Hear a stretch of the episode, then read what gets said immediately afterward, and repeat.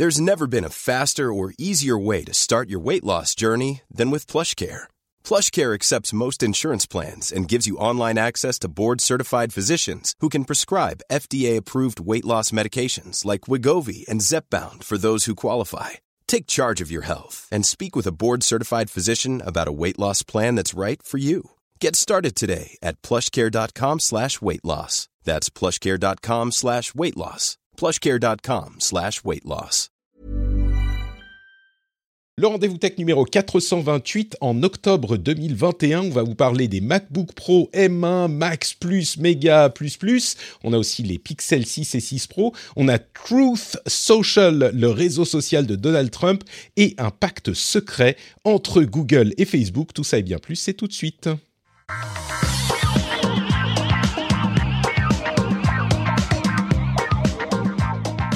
Bonjour à tous et bienvenue sur le Rendez-vous Tech, l'émission qui vous résume toute l'actu tech, internet et gadgets tous les semaines, toutes les semaines, même rendez-vous euh, hebdomadaire. On est fidèle au poste, on est là, vaillant, euh, euh, plein d'énergie et plein d'informations à partager avec vous, à résumer, à expliquer. Je voudrais remercier avant même de nous lancer, remercier Quest, Sacha Torres, Olivier Stabovic, euh, François Poyac et Benji 5677 qui sont les patriotes qui soutiennent l'émission et en plus les producteurs de cet épisode, Franck Matignon et Derek Herbe. Merci à vous tous si vous appréciez l'émission. Vous savez que c'est sur patreon.com/slash rdvtech que vous pouvez aller pour la soutenir et me soutenir moi-même. Euh, moi-même, je sais, Patrick Béja, qui anime vaillamment cette émission. Enfin, vaillamment, j'essaye en tout cas. Heureusement, quand j'ai un petit coup de mou, une petite baisse de régime, il y a Gaël qui est là pour me remonter le moral avec sa bonne humeur et son entrain. Comment vas-tu, Gaël? Est-ce que tu es en forme aujourd'hui?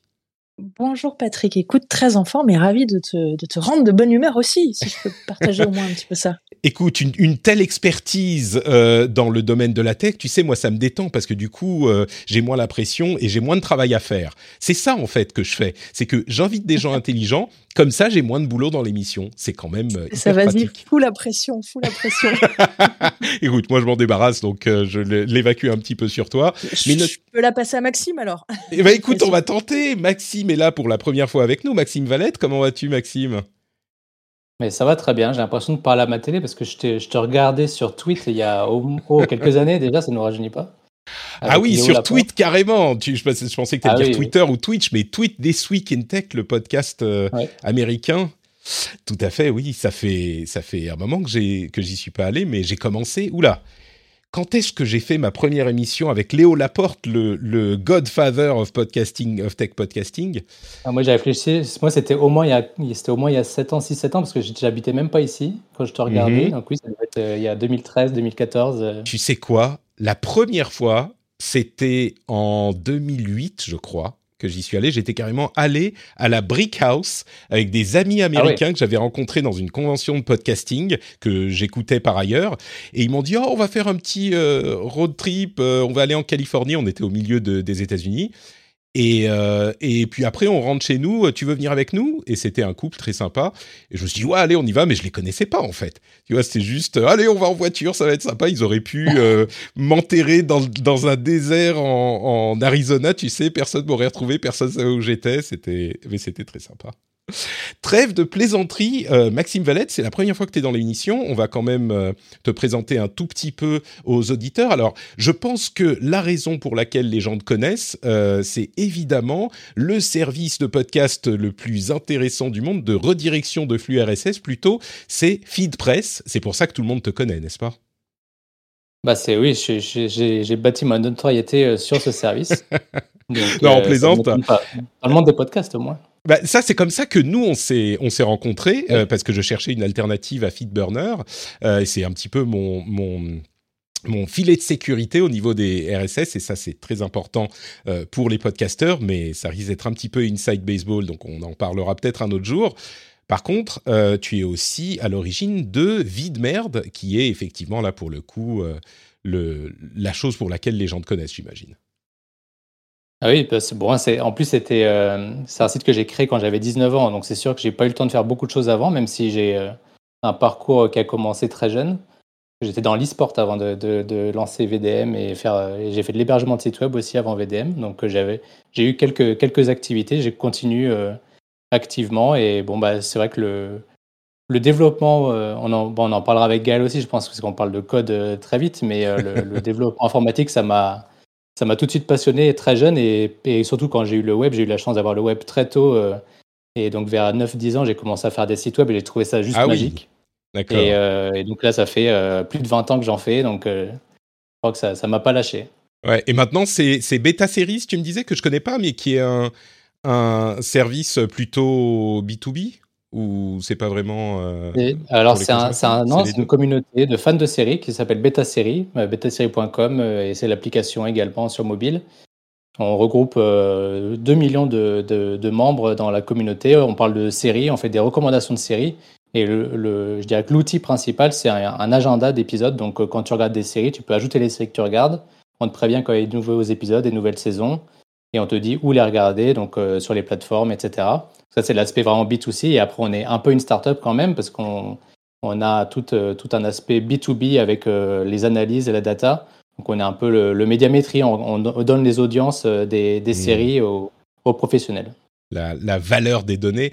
Mais donc, tu es, un peu, es un peu un entrepreneur, start-upper, comment dire, Startup Nation, investisseur 2.0, quoi. Tu es dans cette mouvance ou je caricature un peu, mais, c'est un peu ça. Non, euh, bah, c'est, oui, il y a un peu de caricature, mais je, je, suis, mais je suis un peu comme toi. Je suis un ermite. Euh, je, suis, né à Reims, euh, donc je suis resté à Reims. Je bosse beaucoup de chez moi. je, suis bien entouré de mes écrans, donc c'est plus. je dirais que je, suis une start-up à taille humaine. Quoi. On aime bien développer des projets, mmh. mais je ne serai jamais je serai jamais euh, en Californie ou, ou, même à Paris avec 300 euh, salariés en open space. C'est pas trop mon truc. D'accord. Mais par contre, j'aime bien lancer des projets. J'aime beaucoup le web et même si c'est un peu, euh, parfois c'est un peu démodé parce qu'on aime bien parler de, de matos. Et on va parler beaucoup de matos aujourd'hui, mais le web c'est quand même formidable pour faire plein de choses. Alors, on a eu on pourrait en parler pendant très longtemps. On a discuté de l'importance de l'ouverture des fichiers comme le, enfin des formats euh, comme le RSS et ce que ça peut euh, donner euh, pour le développement de plein d'activités différentes et l'ouverture du RSS par rapport à ce qui se passe dans les podcasts de plus en plus aujourd'hui. C'est des sujets passionnants, mais on a tellement de choses à mm. couvrir aujourd'hui que peut-être qu'on se réservera, tiens, un, épisode spécial un jour pour parler de, ce genre de choses et peut, peut-être parler de ton parcours, ça serait intéressant. Il y a la, moitié de la chatroom là qui en entend vie de merde, euh, en entendant vie de merde, se sont dit, ouh là là, je viens de prendre 15 ans, euh, le site que je consulte tous les ah soirs. Euh. c'est marrant parce que... C'est vraiment un truc qui, alors je suis sûr, j'imagine qu'il existe encore, mais c'est vraiment un truc qui à un moment a complètement marqué le web, euh, le web français et même à vrai dire Fuck My Life c'est devenu. Je sais pas si c'était, c'est vous qui avez lancé euh, Fuck My Life aussi euh, en anglais? Non, on l'avait lancé un an après VDM et c'était enfin même en, termes de célébrité c'est vrai que j'ai jamais eu, enfin en tout cas de, de popularité, j'ai jamais connu plus dingue que ça parce qu'en trois semaines on a lancé le site et en trois semaines, tu passes de zéro visite à 2 millions par jour.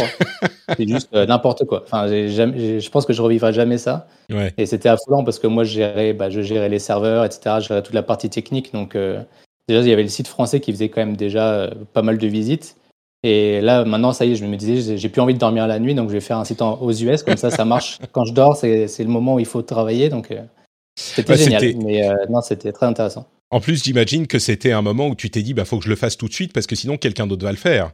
Euh, donc, euh, oui. Ah ouais, non, c'était, c'était, vachement bien. Puis ça nous a permis de toucher à tout parce que Vie de merde, c'était, enfin, c'est toujours d'ailleurs un site, mais c'est aussi euh, des bouquins. C'est, on a fait une série télé, on a fait plein de choses et au-delà, au-delà du site lui-même, c'était vraiment la, la, la marque aussi et et pour le, pour le web, c'était le, le, début, euh, pas des, pas des réseaux sociaux, mais en tout cas des formats qu'on pouvait consommer aussi en mobile, des formats très courts qu'on pouvait regarder facilement, etc. Hmm.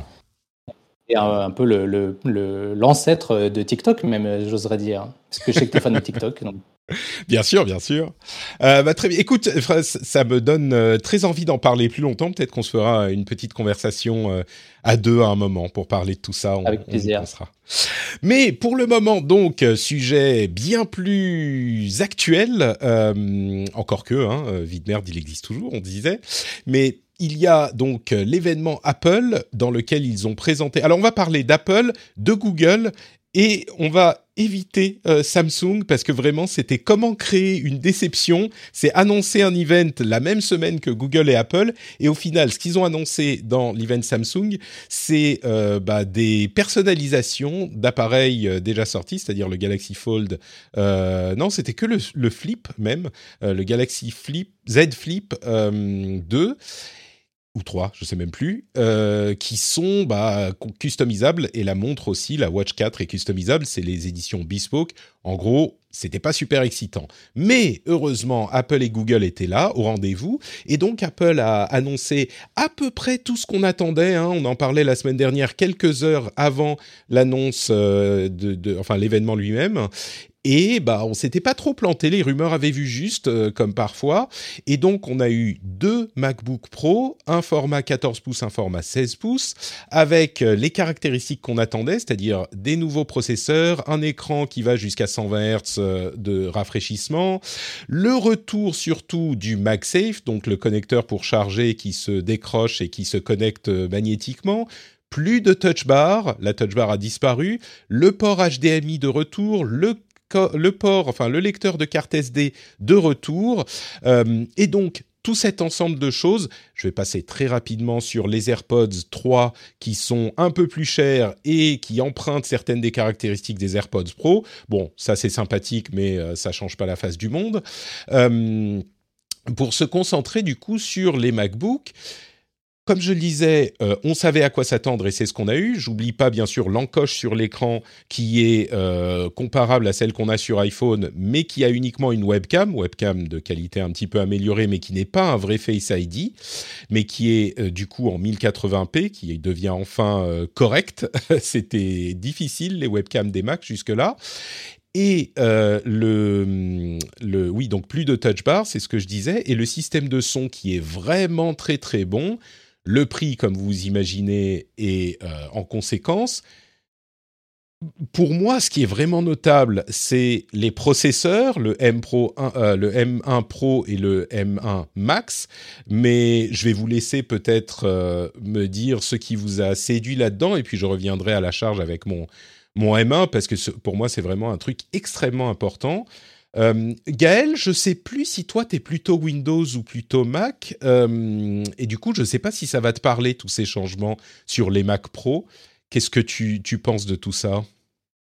Moi, j'aime bien ne pas prendre de décision. Donc, du coup, sur ordinateur, je suis euh, Windows PC à fond. Et sur euh, tout ce qui est mobile, je suis iPad, iPhone, euh, AirPod à fond. Donc, c'est compliqué comme vie parce que rien ne se connecte ensemble et je ne profite pas de, de, de un univers. Exactement, ça n'a aucun intérêt. mais, mais voilà, du coup, du coup, sur le Mac Pro en lui-même, le MacBook Pro, effectivement, ça me parle moins euh, parce que je je l'utilise pas. En revanche, sur toutes les, les petits euh, les, les, les, AirPods notamment, hein, puisque je, je cherche en ce moment des, des AirPods. Donc euh, voilà, c'est le genre de choses qui, me parle à titre personnel. Euh, mais on avait déjà parlé du processeur et moi il y a un, il y a un petit moment et, j'ai hâte d'entendre un petit peu ce que tu ce que tu en penses et ce que tu vas en dire parce que c'est le genre de choses qui, qui m'intéressent en tout cas au moins techniquement. Ouais, bah écoute, euh, je suis très heureux que tu me dises ça et je vais me, lâcher dans un instant, mais je vais quand même donner la parole à Maxime. Euh, Est-ce que toi tu es plutôt plutôt Mac euh, plus que Gaël ou tu es également PC en bon bidouilleur euh, euh, et, et, informaticien qui met les mains dans le cambouis alors, j'ai commencé sur, sur Windows il y, a, il y a quelques années et, et pour l'anecdote, j'avais un, un, ami à moi qui était à fond sur Mac. Euh, et quand j'ai lancé VDM, il m'a dit Bon, bah, maintenant que tu gagnes de l'argent, euh, tu vas pouvoir acheter un Mac. Et, et, tu vas voir, tu vas, tu vas plus jamais t'en sortir. Et j'ai acheté un Mac mini juste pour rigoler, pour voir un petit peu. Et effectivement, euh, ça fait 15 ans. Et, et tu as été converti. Je suis toujours aussi fan. tu as été converti au culte de Steve Jobs. Par les nouveaux MacBook. C'est les nouveaux MacBook Pro. C'est vraiment ce qu'on attendait depuis tellement longtemps que bah, je, je, je, suis fan. C'est c'est ce qu'on attendait et ce qui est comique euh, et que tout le monde a noté, hein, c'est qu'il y a quand même un énorme retour aux modèles précédents, les modèles précédents. C'est-à-dire qu'avec les modèles de 2016, je crois, ils avaient supprimé tous les ports différents. Il n'y avait plus que de l'USB-C et ils avaient ajouté cette euh, barre, cette touch bar qui était une barre tactile tout en haut de du clavier qui n'a jamais pris, qui n'a jamais servi à rien. C'était un mmh. écran tactile très fin et très long. Euh, alors j'exagère un peu en disant qu'elle n'a jamais servi à rien, mais en tout cas clairement elle n'était pas hyper utile. Et donc là, ils s'en débarrassent euh, et ils remettent des ports, le port euh, pour la carte SD et le port HDMI pour brancher des écrans. Et ils ramènent en plus le MagSafe, qui est vraiment un truc matériellement excellent pour les, pour les Mac. Euh, historiquement, c'était un, un, atout même pour les portables d'Apple. Et donc, oui, c'était des choses qu'on attendait, mais d'une certaine manière, même par le design, qui nous rappelle le design des euh, Mac en... Comment il s'appelait? Des, des années 2010. Je me... les, tout premiers ah, Unibody. Hmm. Ah oui, c'était même... Parce que les Unibody, c'était après les PowerBook, mais les PowerBook, c'était 2001, 2001, 2002. Et après, on a eu les MacBooks. Euh. C'est ça. Et donc, c'est ce design un petit peu différent. Donc c'est tout ce qu'on attendait. Euh, c'est quand même euh, beaucoup de, On regarde en arrière. On va pas dire qu'on retourne en arrière, mais on regarde en arrière. T'es allé t'en commander un tout de suite, euh, du coup, si tu es aussi séduit que ça? Qu'est-ce qui te plaît dans cela, en fait? bah, moi, ce qui, ce qui, me plaît, c'est oui, ils ont, en termes de port, je pense qu'il y, y, a sûrement une histoire qu'on aura dans 10 ans, parce qu'Apple, c'est pas du genre à faire ce genre d'histoire tout de suite, mais à mon avis, ils ont très vite compris les limites de Intel en termes de, de, carte mère, en tout cas d'intégration, et ce qui fait qu'ils ont. Ah, c'est la faute d'Intel. C'est pas la c'est pas la faute d'Apple du coup, c'est la faute d'Intel, très habile comme. Euh, c'est la, faute d'Intel de pas avoir la faute d'Apple de pas avoir anticipé les limites d'Intel à mon avis. Mhm, c'est pour ça qu'en 2017 ils ont commencé, je sais pas si tu te rappelles, ils avaient fait ils avaient fait un entretien un peu euh, presse avec des journalistes tech euh, qui étaient diffusés sur TechCrunch à l'époque.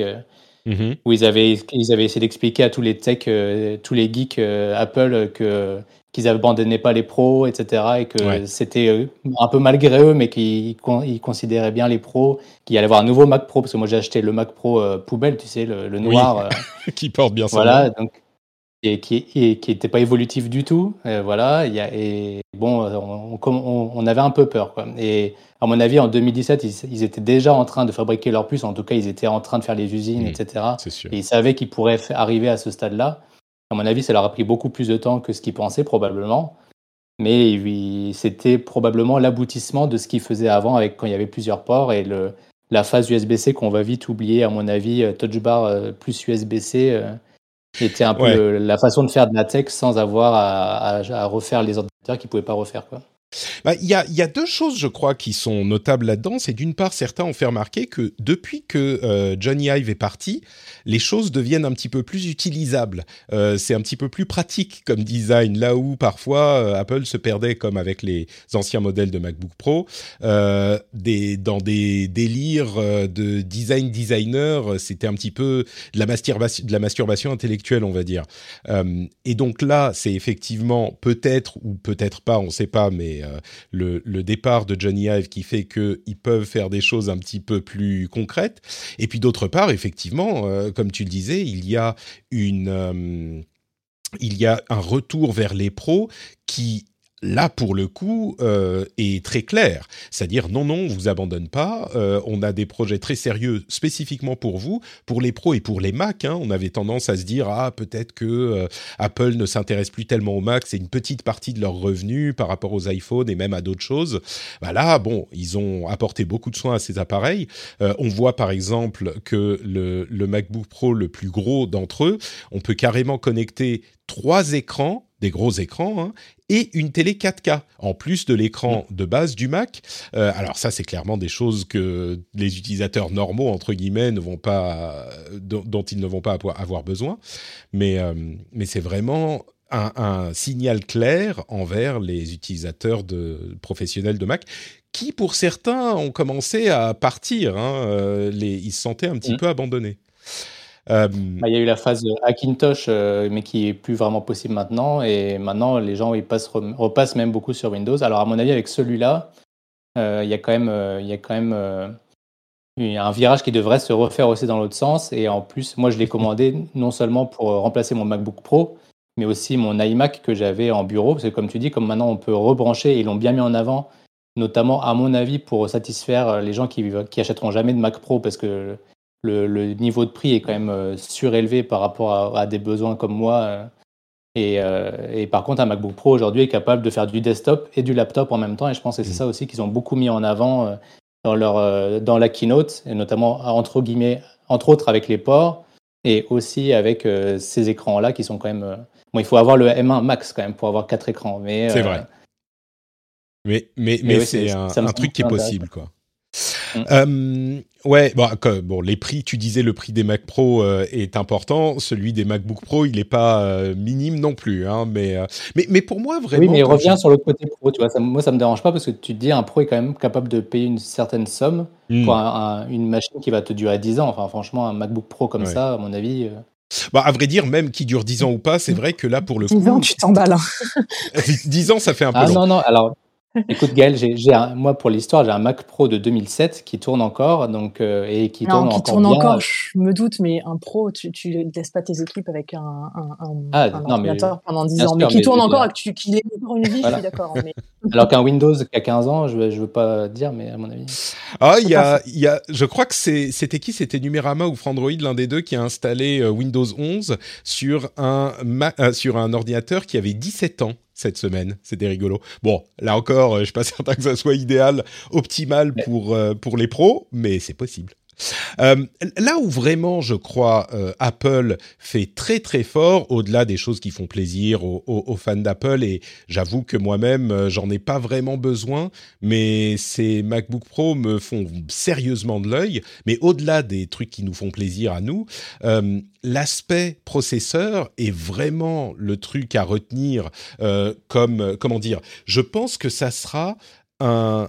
Quand on regardera en arrière dans 5 ou 10 ans, et c'est pas une euh, insight de fou, hein, c'est pas que je fais une analyse hyper pointue, tout le monde est d'accord là-dessus, je crois, mais ce qu'il faut remonter, c'est les processeurs M1 et ces versions M1 euh, Pro et M1 Max qui sont d'une puissance assez hallucinante euh, en consommation tout à fait raisonnable pour des ordinateurs portables. Ce qui veut dire, on peut le dire, entre parenthèses, on se demande ce que ça va donner en version euh, desktop quand ils n'auront pas de contraintes thermiques et quand ils pourront mettre euh, des, processeurs avec des vitesses euh, pas illimitées mais enfin plus importantes, rajouter des transistors sur la, la die, sur la, la, gaufre, etc., etc.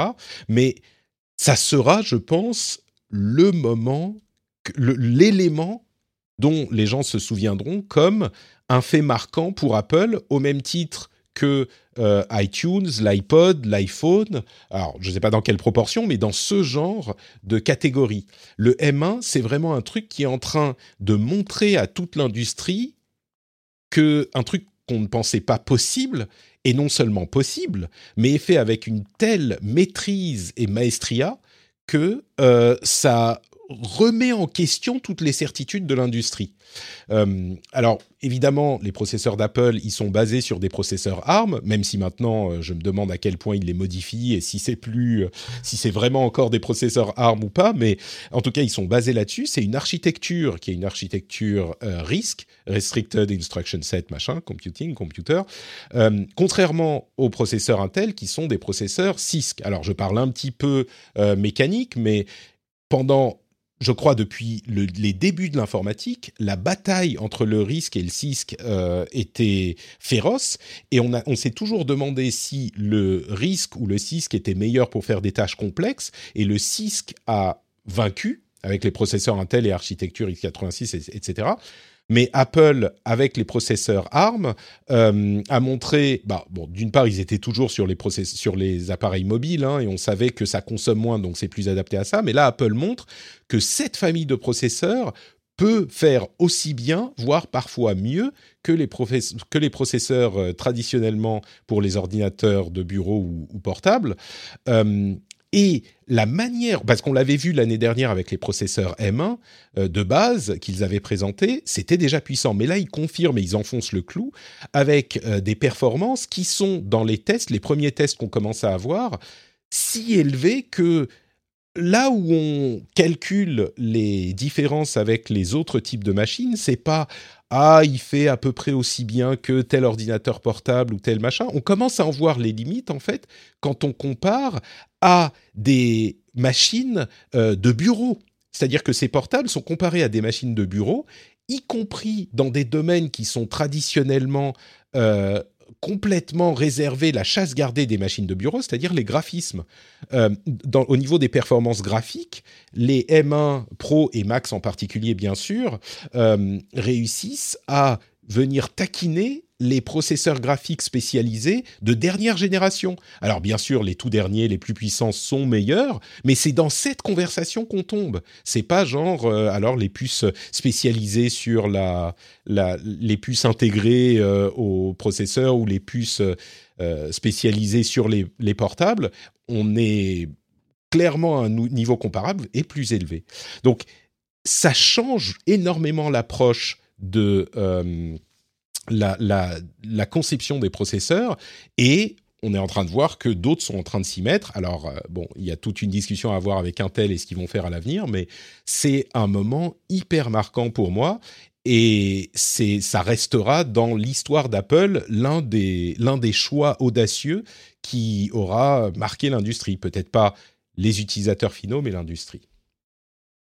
Tu as, eu le, as eu le MacBook Air il y a une dizaine d'années. Je pense que là, c'est effectivement le nouveau MacBook Air dans, une, dans l'autre sens. Quoi. Mais euh, c'est, comme tu dis, ça redéfinit la façon de faire. Quand, quand Apple a lancé le MacBook Air il y a 10 ans, un peu plus, enfin, dans 10 ans, c'était, euh, tout le monde a essayé de faire pareil. À mon avis, là, demain, tu vas avoir plein de faux, en tout cas, de, de, copies de MacBook euh, Pro M1, M1 Pro qui, vont apparaître parce qu'on va se dire bah maintenant c'est ok de remettre des ports, c'est ok de, de faire un truc un peu plus gros parce que même s'il n'est pas plus épais techniquement, il est quand même plus épais parce que tu sais, tu as l'arrondi, etc. Enfin bon, c'est ok de revenir sur un truc qui est peut-être un, peu plus, un peu plus costaud, un peu plus puissant pour des vrais pros qui peuvent avoir euh, besoin de puissance.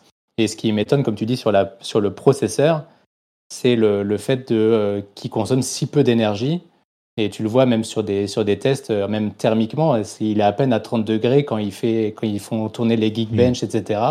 Le, le, clavier, il est à 30 degrés, alors que sur un PC, ils sont à 60 euh, minimum. Et c'est impossible de l'utiliser, alors que là, tu as l'impression qu'il y a une sorte de facilité euh, dans, dans, dans l'usage qui est assez incroyable. Mais à mon avis, ça, ça restera effectivement dans la postérité. Bah, c'est un petit peu l'aboutissement de la philosophie euh, célèbre du bah, il faut maîtriser le matériel et le logiciel. Et là, Apple finit de maîtriser toute la partie matérielle en allant jusqu'à faire ses propres processeurs. Alors c'est pas complètement fini, mais quasiment faisant ses propres processeurs. Toutes les parties importantes sont faites en interne, et ça c'est un truc qui est difficile à égaler. Alors on a vu que euh, Google, euh, Microsoft et d'autres sont en train de se mettre à faire leurs propres processeurs. C'est peut-être une nouvelle tendance, mais les résultats sont, éclatants du, côté d'Apple. Euh, il faut noter tout de même que du coup, tout est intégré dans la puce, c'est-à-dire que évidemment le processeur principal, le processeur graphique, mais aussi la mémoire sont intégrés dans la puce. C'est plus de la mémoire que tu peux changer, euh, et donc le le, le, tout ça se parle beaucoup plus vite, comme tout est sur la puce, bah, sur le même, euh, comment on dit, le die en, français, euh, la mm. même puce, bah, ça va beaucoup plus vite que si la mémoire doit sortir, la mémoire est à l'extérieur et que la communication doit sortir. Mais en plus de ça, ils maîtrisent aussi la chaîne jusqu'au niveau logiciel, et donc ils font tout de la manière qu'ils veulent et de la manière qu'ils euh, l'imaginent techniquement, et ça leur procure un avantage clair, je pense. Oui, surtout sur du laptop. Euh, je pensais ça aussi. Euh, peuvent éteindre, allumer facilement. Et c'est peut-être l'avantage du risque par rapport au CISC, pour reprendre un peu ce que tu disais. Euh, c'est que le risque, tu peux plus facilement éteindre et consommer moins, alors que le CISC, je pense que tu as aussi une consommation hmm. global qui est assez stable et donc du coup qui bouffe beaucoup sur les laptops. Bah, le risque, c'est un set d'instructions plus réduit. donc généralement, c'est bon. Enfin, il y a plein d'aspects techniques, mais aujourd'hui, il y a combien de milliards de processeurs sur, enfin, de transistors, pardon, sur ces processeurs? Je ne sais pas si c'est, c'est, ça serait pas possible pour euh, Apple de faire des processeurs qui consomment moins, même en Cisco, peut-être pas, mais bon, ça, il faudrait demander à un ingénieur mm. plus, euh, plus doué que moi, enfin plus calé que moi dans ce domaine. Mais bref, je crois aussi que ces Macs sont parmi les premiers produits Apple ou parmi les rares produits Apple qui mettent tout le monde d'accord dès le départ. C'est-à-dire qu'on a eu très très peu de euh, critiques de ces produits. Le pire qu'on ait entendu, c'est ah bah ils sont revenus à ce qu'on demandait depuis 4 ans et c'est vrai euh, avec la question des ports et ce genre de choses, mais c'est à peu près tout. Euh, on nous demande dans la chatroom euh, à quelle puce est-ce que ça se compare ces processeurs? Alors on est pour le à peu près au niveau de 3050 Ti, 3060 euh, ce genre de choses. Euh, et là encore dans la chatroom, on nous le précise, donc je vais lire. C'est 3050 Ti euh, pour le M1 Pro et le max au niveau maximum, c'est carrément une 3080. 3080 aujourd'hui, c'est la carte graphique la plus puissante du marché. Ah, bon, enfin bon, il y a 3090, etc., mais la carte graphique classique la plus puissante du marché, euh, ou en tout cas dans cette catégorie. Donc c'est vraiment, vraiment impressionnant. Et quand je vous dis des cartes graphiques, c'est une carte graphique qui fait euh, la taille d'une, euh, je sais pas moi, enfin c'est une boîte, quoi, très grosse qu'on met dans un PC tour, pas dans un PC portable. Donc, donc voilà. Euh, bah écoutez, je pense qu'on va parler un petit peu euh, de, Google aussi maintenant. Il n'y a pas de raison. On va parler des euh, Pixel 6 et Pixel 6 Pro qui sont peut-être un petit peu moins incroyables que les nouveaux MacBook Pro, mais qui sont notables tout de même. Les Pixel 6 Pro, le truc, c'est que c'est un peu moins excitant parce que, enfin, Pixel 6 et Pixel 6 Pro, on en savait à peu près tout parce que euh, Google nous en avait beaucoup parlé à l'avance. Mais bon, ils ont tout de même des tarifs un petit peu plus raisonnables que le très haut de gamme. On est autour de, euh, allez, 6, 7, 8, 900 euros, ce qui est pas bon marché, peut-être même un petit peu plus, mais on n'est pas à 1200, 1300 comme on, comme on peut le voir euh, chez les concurrents. Ils ont un écran de 120 Hz, donc ça commence à devenir un petit peu standard. Et puis, on a aussi euh, la caméra qui a, vous savez, ce petit bloc caméra horizontal euh, à l'arrière de l'appareil avec deux ou trois caméras en fonction du modèle. Mais je crois que c'est le truc que euh, les, les gens ont le plus noté en plus du processeur euh, Tensor qui est fabriqué par Google, donc là aussi avec une base ARM, mais qui est fabriqué par Google, donc euh, ils suivent un petit peu la voie d'Apple euh, sur, ce, sur ce point. la, photo, en fait, c'est ce que fait de mieux les pixels, et c'est là aussi lié au matériel et au logiciel, c'est à la fois le matériel que conçoit et que qu'assemble Google eux-mêmes, et le euh, logiciel donc Android conçu par Google pour ces appareils-là. Et il y a non seulement une excellence dans ce qu'on appelle la computational photographie, la photographie euh, computationnelle, numérisée, où euh, des traitements numériques sont euh, appliqués à la photo, mais pas pour uniquement pour faire des choses spécifiques qu'on demande, mais simplement pour avoir un meilleur rendu dans différentes circonstances. Et puis il y a aussi des petites choses comme déflouter le visage d'un enfant qui court beaucoup et qu'on a pris en photo à un moment où ça courait trop.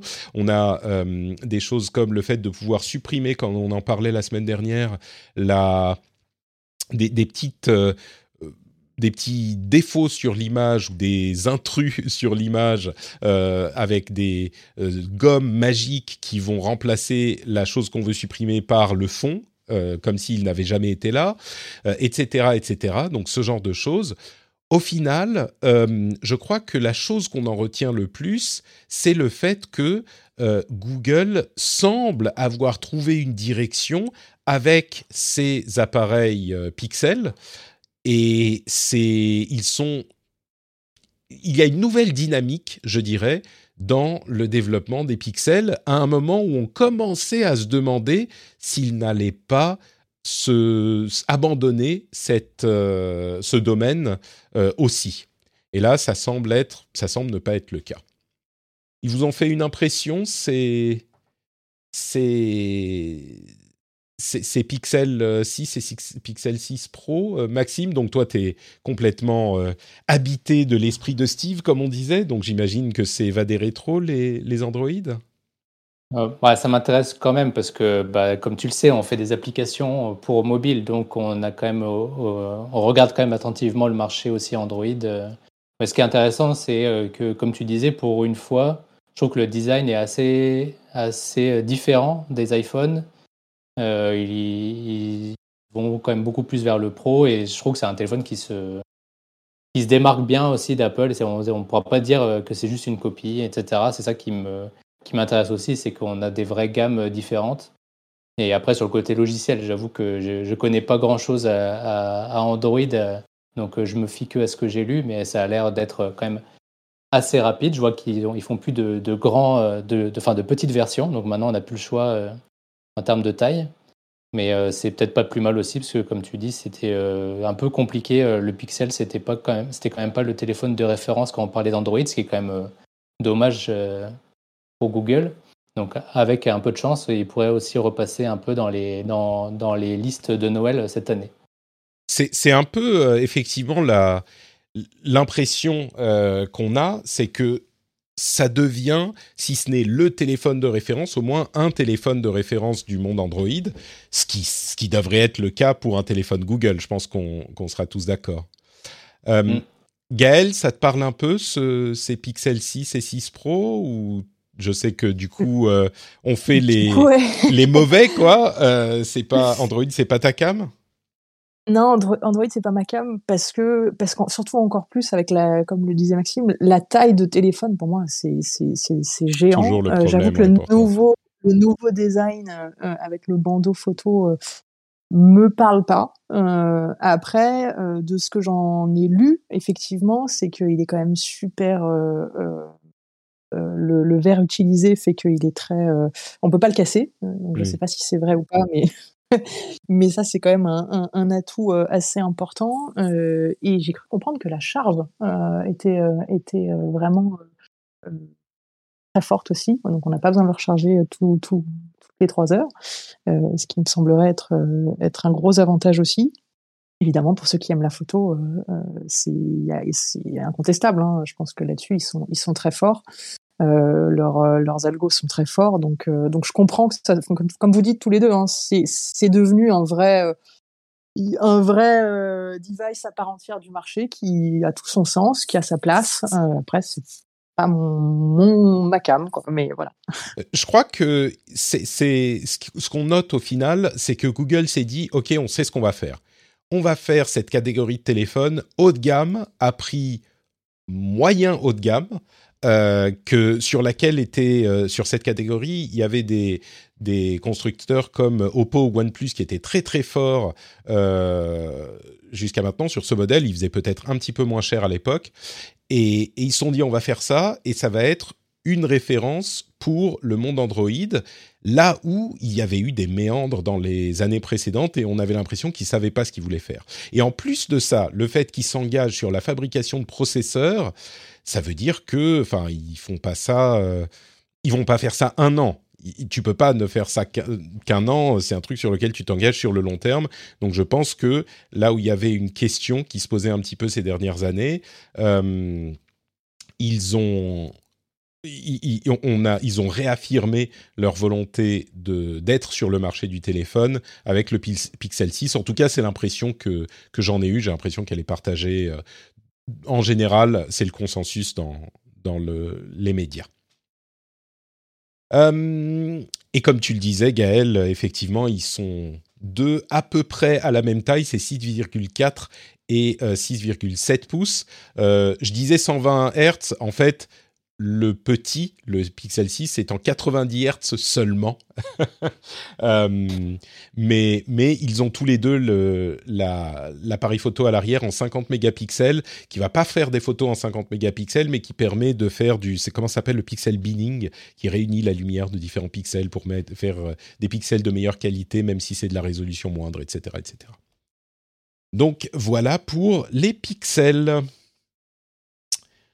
je crois que euh, on arrive au moment où on va parler de Truth Social, ce moment que vous attendez tous, le réseau de Donald Trump. Mais avant ça, je vais quand même vous dire un petit mot. Euh, vous savez quoi, cet EMA que j'ai fait il y a quelques jours de ça, euh, je voulais vous en dire un petit mot. EMA, c'est quoi? C'est Ask Me Anything.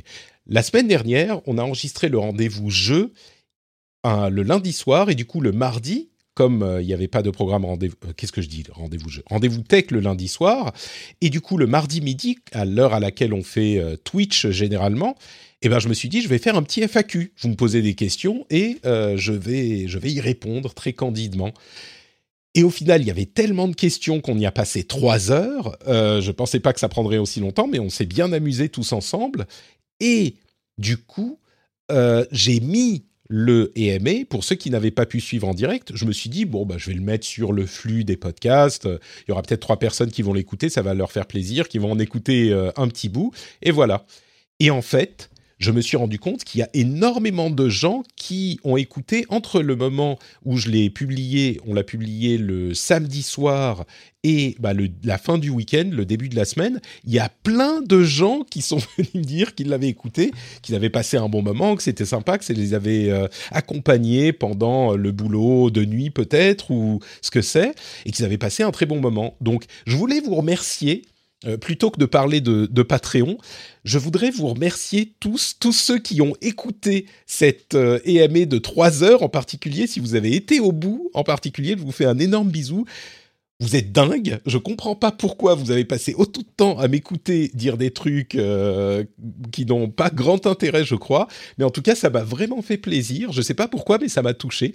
Donc un grand, grand merci à tous ceux qui ont écouté cet. Vous vous sentez pas obligé d'aller l'écouter si vous l'avez pas fait. Moi, je trouve qu'il n'a pas énormément d'intérêt et de valeur. C'était juste un truc comme ça. Mais vraiment, le fait que vous m'ayez juste écouté parler et que ça vous ait fait passer un bon moment, ça m'a fait très plaisir. Donc, euh, je voulais le signaler et vous remercier euh, au passage.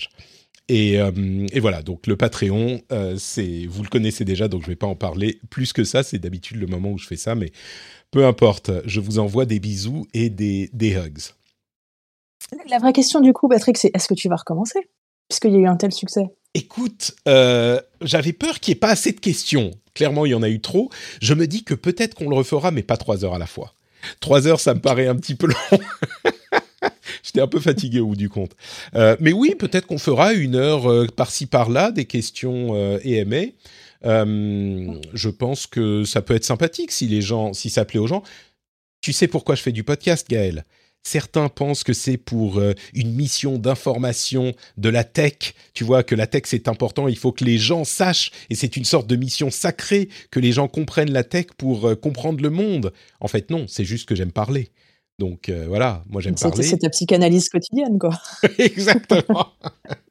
Donc, si vous voulez m'aider à euh, me faire mon autopsychanalyse, euh, vous pourrez poser des questions pour le prochain EMA. On en fera un dans quelques temps, je suis sûr. C'était très sympa. Et la chatroom très gentille qui dit nous on aime écouter, c'est très gentil. Je t'écoute comme une série. Or, c'est une, un compliment. C'est à ce moment-là qu'on dit pizza nanas, c'est ça hein? Ah, il y en a un qui a suivi. Il y en a un qui a suivi. Très bien, très bien, bravo. Ah, Je suis très, très, très, très, très honoré que tu aies suivi.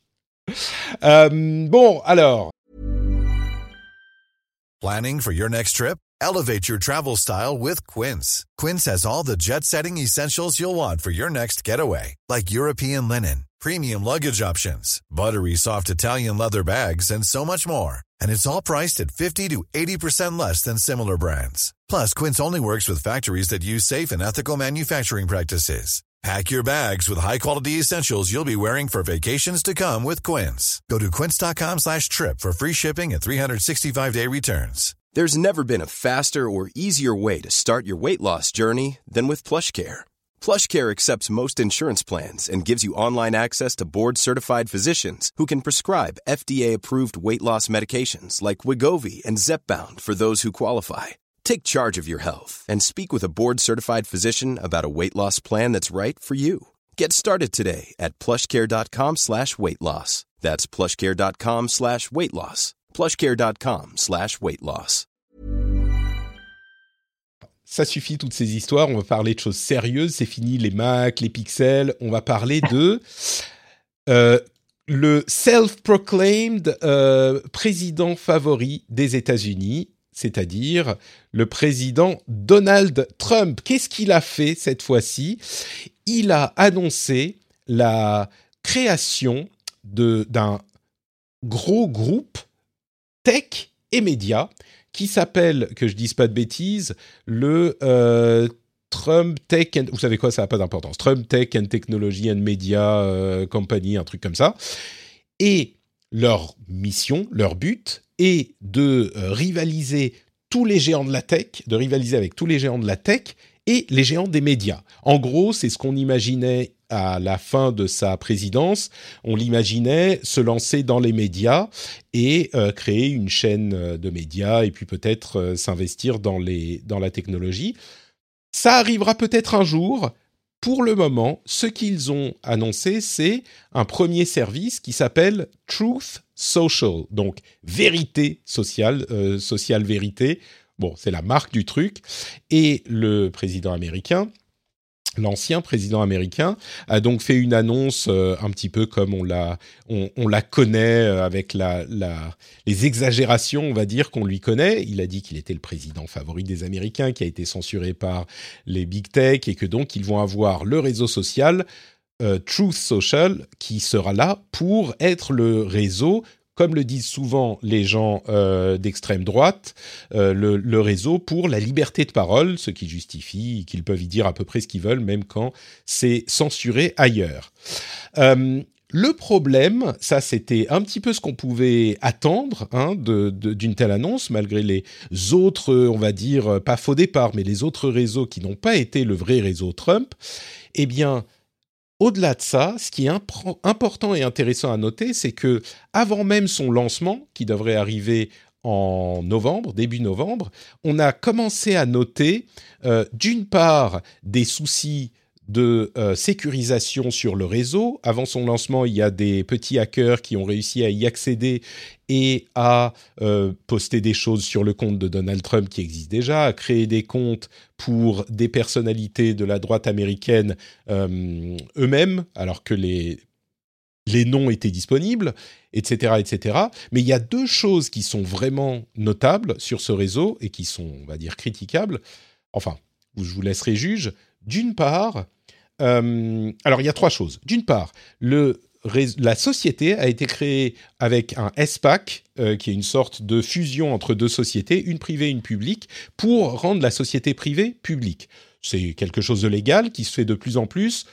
Mais bon, c'est un petit peu un moyen de euh, d'éviter certaines règles de transparence, on va dire. Et d'autre part, le président de la partie publique de cette nouvelle société a des liens avec la Chine. Donc, ça ne veut pas dire que c'est quelqu'un de pas bien, mais c'est quand même intéressant de le noter étant donné la position de Donald Trump sur ces sujets. Au-delà de ça, les conditions d'utilisation du réseau spécifient plusieurs choses. Au-delà du fait qu'ils sont pour la liberté de parole, etc., ils spécifient qu'ils se laissent, ils se réservent le droit. Alors, d'une part, il ne faut pas abuser des majuscules, il ne faut pas harceler ou insulter les gens, ils sont en train de décrire les pratiques des réseaux sociaux de Donald Trump, là, hein, mais bon, passons. Euh, et il se laisse, il se réserve le droit. Ah oui, il ne faut pas dire du mal de Truth Social. Il ne faut pas dire du mal de la société. Déjà, ça commence à être un peu bon. Et au-delà de ça, euh, il se réserve le droit de supprimer le compte de n'importe qui pour n'importe quelle raison à n'importe quel moment. Pour la liberté de parole, euh, tout est super ouvert, vous repasserez. Le truc le plus grave, vraiment, c'est que il semble avoir utilisé la base du projet open source Mastodon, qui est, on va dire, un clone de Twitter en open source. Et donc, ils l'utilisent, ce dont ils ont le droit. Hein. Euh, il y a d'autres réseaux qui le font, des réseaux avec lesquels les fondateurs de Mastodon sont pas du tout d'accord, des réseaux d'extrême droite comme Gab ou Parler ou même Getter, l'ancien avec lequel le président américain avait été associé. Et donc, ils utilisent Mastodon, mais en prétendant que leur euh, logiciel est propriétaire, alors que les conditions d'utilisation de Mastodon, qui est en open source, sont que les projets développés avec le code de Mastodon doivent eux-mêmes être open source aussi. Enfin, doivent être ouverts, doivent avoir, du code ouvert. Et donc, c'est quelque chose qui est pour le coup euh, non seulement critiquable, mais enfin, ils, se sont, déjà en train de se faire attaquer en justice pour, euh, ce problème. donc, c'est un petit peu à quoi s'attendre. Disons que je sais pas, j'ai une conclusion. J'ai un avis là-dessus, mais j'imagine que vous avez peut-être des choses à dire aussi. Euh, je sais pas s'il aurait fallu s'y attendre, s'il y a des quelqu'un veut se faire l'avocat du diable dans cette histoire et, défendre euh, Truth Social ou est-ce que ah, c'est sûr que ça allait arriver de toute façon ça on le savait comme tu dis. Euh. Ouais. Que le réseau allait être créé, que Trump allait euh, essayer de capitaliser sur, euh, sur. Et puis de, revenir, de réavoir une présence sur les réseaux sociaux, ça allait arriver, c'est sûr. Ouais. Gaël, pardon, tu voulais ajouter quelque chose? Écoute, moi je suis ravie qu'il ait créé ce réseau social. Mais vraiment, sincèrement, au début j'ai rigolé, je me suis dit évidemment on pouvait s'y attendre, etc. Et, et quelle horreur. Et finalement, quand tu y réfléchis, tu dis mais c'est peut-être la solution à nettoyer les autres réseaux sociaux en fait, parce qu'ils vont tous partir sur Chouf, tous les complotistes, et puis du coup, ça va nettoyer euh, euh, de façon euh, toute naturelle Facebook, Twitter, hein. tous les tous les tous les trolls vont partir sur Truth Social. C'est ça que ça veut dire. Si, si si seulement c'était si simple. C'était vrai. Bah, le problème, en tout cas, ce qui s'est passé jusqu'à maintenant avec Gab, Parler et même Gatter, c'est qu'il semble qu'ils ne, qu'ils ne réussissent pas à décoller ces réseaux au-delà de euh, quelques effets d'annonce. Et en fait, euh, bah, comme on l'a dit à plusieurs reprises, quand ils sont entre eux, euh, les gens de ces mouvances politiques ont tendance à s'ennuyer, il semble, ou en tout cas, oui, bah, ils peuvent ils se plus parler personne à troller. C'est un peu ça. Ouais. il n'y a plus de rêve, il n'y a pas rien à faire. Hein. C'est ça il y a un business model derrière? Est-ce qu'il y a des gens qui vont, des publicités qui vont avoir, euh, vont être dessus? Bah, C'est là où j'ai pas trouvé l'information, mais disons que, euh, bah, comme tout ce qui a à voir avec ce, ce euh, média, Trump Media and Technology Group, on est, c'est très très flou. Tout ça est méga méga flou. On ne sait pas ce qu'ils veulent faire. Il y a des grandes annonces et des maladresses au minimum ou de l'incompétence au pire dans l'implémentation. Mais pour le, enfin, j'ai du mal à imaginer autre chose que de la pub. Mais là où ça a été un gros problème pour Gab et Parler et on imagine Getter, bah personne veut faire de pub sur ces réseaux. Donc euh, tu te retrouves à quoi? Là, peut-être qu'il y a le nom de Trump qui va faire que certains euh, vont réussir. À mon avis, euh, plus que de la pub, c'est un moyen supplémentaire pour Donald Trump de rester engagé avec sa base et peut-être même de leur demander de l'argent pour la campagne de 2024. Pour, euh, je suis sûr qu'il va vendre des NFT. J'en plaisantais sur Twitter. Il va vendre des NFT de chaque truth qu'il euh, publie, tu vois, et les gens vont se les arracher des, à des, je sais pas, des dizaines de dollars ou, peut-être même plus. Mais est-ce qu'il va pas réussir à se faire bannir de son propre réseau social vu les CGU qu'il est en train de mettre en place? Ah bah vu les conditions, effectivement, euh, il tiendrait pas longtemps à mon avis. Mais bon, c'est bref. Donc voilà, c'est beau. Écoute, si je, me, je veux me faire un tout petit peu l'avocat du diable une seconde, je mets le jingle. Euh, si je veux me faire l'avocat du diable une seconde, c'est... Je vais pas refaire le laïus, mais il a été effacé du web, du discours euh, public, quand il a été banni des réseaux sociaux il a été effacé, on le voit plus. Et il a beaucoup, beaucoup de mal à euh, être présent sur le web. Alors quand il annonce quelque chose, les médias en parlent, mais c'est pas tout à fait la même chose. Alors, alors là, vraiment, je tire sur l'avocat, euh, je, l'allonge complètement parce que c'est une décision sociétale finalement. On sait, la majorité semblait être d'accord pour dire que ben, on voulait pas accepter ce genre de discours et ce genre de, de personnages et de personnalités. Donc, on a dit bah désolé, tu peux pas utiliser tel et tel réseau. Et voilà, c'est pas qu'il a plus le droit de sortir dans la rue et plus le droit de vivre. Mais s'il y a un argument de d'avocat du diable, euh, ouais, non, vous savez quoi, voilà, je l'ai dit pour le principe et, on s'arrête là. Après, ce qui est, euh, c'est effectivement, ce qui est juste le, sur le côté mastodon vol entre guillemets du, code source euh, de Mastodon, c'est sûr que ça c'est 100% du Trump, quoi. À mon avis, ils ont l'agence ou les développeurs qui sont venus le voir, et Trump il a dit moi je veux un truc comme ça parce que je sais qu'on peut pas le faire tomber. Et le, gars, il dit Bah oui, mais ça, euh, il faut, il faut sûrement en faire, il faut deux, trois ans euh, pour le développer. le mec, il a dit Non, mais attendez, on ne veut pas le copier-coller. Bah, euh, moi, on peut peut-être le copier-coller, mais c'est compliqué. Non, non, mais moi, je veux que vous me le copier-coller, vous inquiétez pas, je vais me débrouiller. c'est sûrement très digne de sa réalité alternative, donc ça, ça ne m'étonnerait pas. À mon avis, c'est de l'incompétence, tout simplement. Ils se sont dit bon, bon, on prend ça, on fait ouais, non, ça va passer. Et quelqu'un a vu dans un message d'erreur. Ils le savent très bien, mais par contre, ils savent qu'ils peuvent pas dire non à Trump. Peut-être, ouais. Bon, euh, allez, dans les controverses, on continue. Il y a euh, Google dont une nouvelle, euh, comment dire, controverse a été révélée.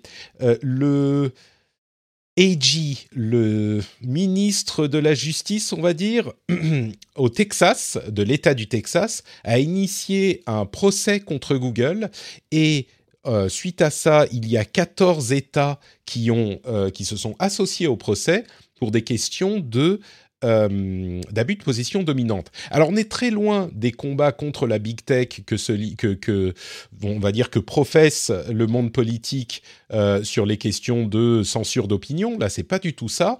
Les documents, il y a plusieurs choses vraiment, vraiment dommageables qui ont été révélées euh, par les, les documents qui avaient déjà été révélés, mais avec des parties censurées. Là, ça a été révélé complètement publiquement.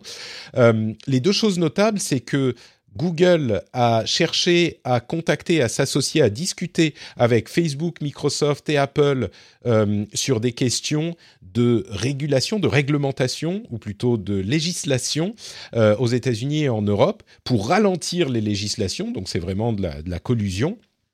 Euh, en notant que Apple était visiblement pas trop pour et Microsoft était pas trop pour non plus. Donc en gros, c'est Google et Facebook euh, qui ont discuté de comment ralentir les choses et c'est pas juste bon comment on va faire. Euh, c'est c'est ça a pas l'air cool pour nous, mais il y a des airs conspirationnistes là-dedans. Mais au-delà de ça, la chose encore plus importante, qui est vraiment la, main dans le sac, c'est un projet qui s'appelle Jedi Blue, qui est un pacte entre Google et Facebook sur le marché de la publicité. Vous savez que euh, Google opère une régie publicitaire, et c'est le cas de Facebook aussi, et en plus de ça, euh, Google fait de la publicité et Facebook aussi. Ils sont numéro 1 et numéro 2 dans le monde de, la publicité euh, en ligne, et en 2018, ils ont décidé de s'associer pour ben, maintenir leur place sur la marketplace de l'autre donc dire bon bah vous aurez vous euh, tant de parties, peu importe. Enfin, ils sont sans doute euh, fixés les prix en même temps. Euh, et c'est une pratique qui est pour le coup complètement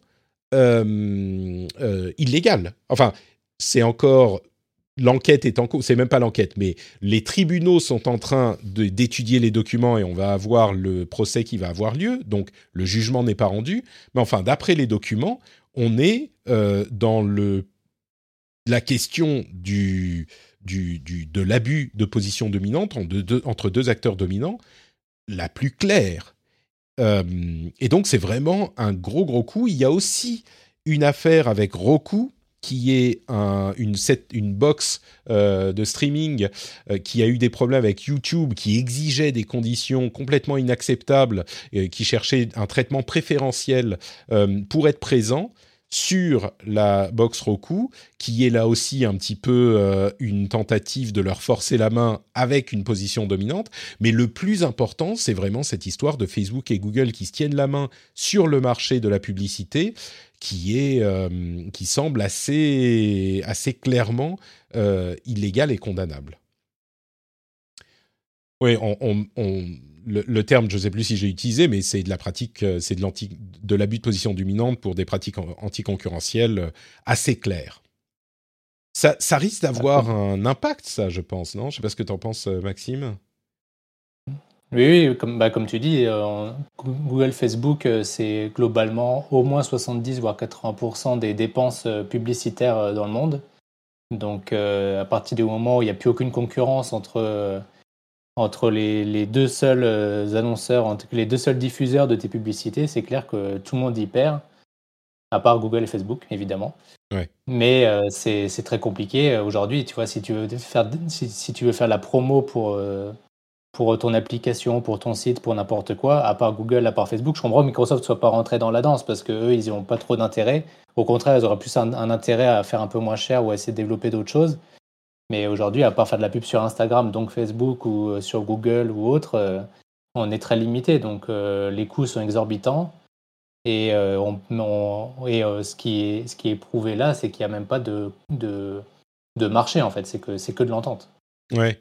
Et, et, ce qui est terrible, c'est que contacté, euh, Facebook a dit, et, Google sur la question de recours a dit un petit peu la même chose, ils disent Ah bah non, non, pas du tout.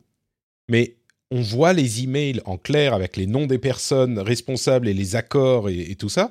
Ils disent non, non, en fait, euh, c'est l'opposé qui, qui, qui, est vrai. Et tu. Mais enfin bon, c'est bien qu'il y ait un procès pour euh, que les choses soient vraiment clarifiées, mais la communication est assez frappante, quoi. Et puis, mmh. Ouais, enfin bon. Gaël, euh, je t'ai vu te démuter. Tu, tu vas. En fait, ouais, légalement, ça va être compliqué parce que, et je pense que c'est pour ça qu'ils répondent comme ça, c'est que si je prends juste le techniquement parlant, hmm. euh, les, pratiques qu'ils adoptent sont des pratiques qui sont euh, légales puisque c'est le système de ce, qu'on appelle les achats programmatiques en, publicité. Pour y avoir travaillé quelques années, je, je, le connais bien. et, et c'est ce qu'on appelle le header bidding. Donc le header bidding, c'est en fait n'importe quel annonceur a le droit de dire euh, et ben moi, je, quoi qu'il arrive, je prends l'enchère la plus chère et euh, dans 90% des cas, je suis prêt, quoi qu'il arrive, à prendre l'enchère et à acheter la pub devant tout le monde. Mmh. Sur n'importe quel euh, truc. Donc finalement, si c'était des annonceurs normaux, en fait, c'est aujourd'hui une pratique qui se fait et avec ce qu'on appelle des minimum garanties. donc ça veut dire qu'un annonceur peut dire bah je m'engage quoi qu'il arrive à dépenser 100 millions de dollars par an, etc. etc. Donc c'est des contrats qui aujourd'hui existent avec beaucoup beaucoup d'annonceurs sur le marché euh, sauf que là, là, on a une vraie problématique qui est différente, c'est qu'on parle de Facebook et Google qui eh sont ben les propriétaires des plateformes. Mais en fait, si tu veux, contractuellement, ils ont utilisé les contrats qu'ils utilisent avec tous leurs annonceurs. Donc, c'est vrai que c'est, c'est, c'est, je pense que c'est pour ça qu'ils sont complètement à l'ouest et qu'ils se disent non, mais on a utilisé les contrats que tout le monde, on est, on est un annonceur comme un autre et on fait comme tout le monde, donc c'est légal. Sauf que, bah non, les gars, euh, vous êtes les propriétaires, vous êtes les deux plus gros, vous pouvez pas faire ce que vous vendez à tous vos, clients.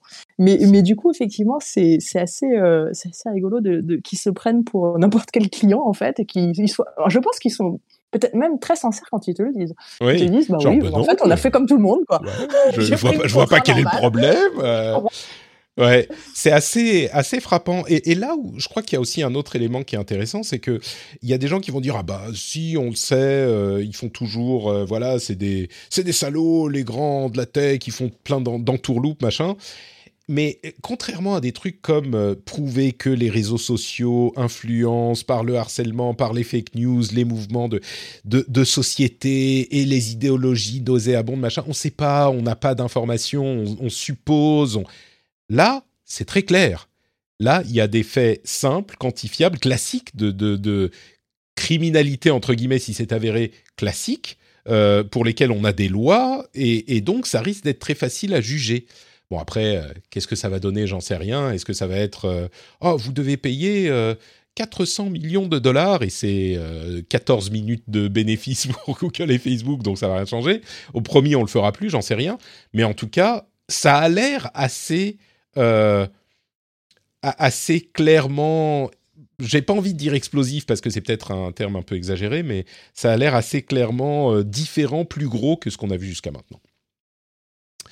Euh, et puis, puisqu'on parle de Facebook, il n'y a pas de raison, on va aussi parler de Facebook. Alors, je vais pas faire très long sur euh, le fait qu'ils risquent d'annoncer un Oculus Pro à leur conférence Connect dans deux jours. Et en plus de ça, ils se concentrent énormément sur la réalité virtuelle et augmentée et le métavers. Euh, et Zuckerberg euh, est, en train, je ne sais plus si on en parlait la semaine dernière, mais il voudrait changer le nom de la société mère, de la même manière que Google euh, s'est transformé en alphabet avec les sociétés filiales en dessous. Ben, peut-être que euh, Facebook va se transformer en, on parle de Meta, on parle de Horizon, et avec les sociétés mères, les sociétés filiales en dessous. Et ça, ça pourrait être annoncé peut-être à Oculus Connect, ah pardon, à Facebook Connect. mais bon, donc ça, on le met de côté un instant. Euh, il y a aussi, et je ne vais pas en parler très longtemps non plus parce qu'on l'a beaucoup fait, je crois que je n'ai jamais vu autant d'articles euh, critiques sur une société et critiques de toutes parts.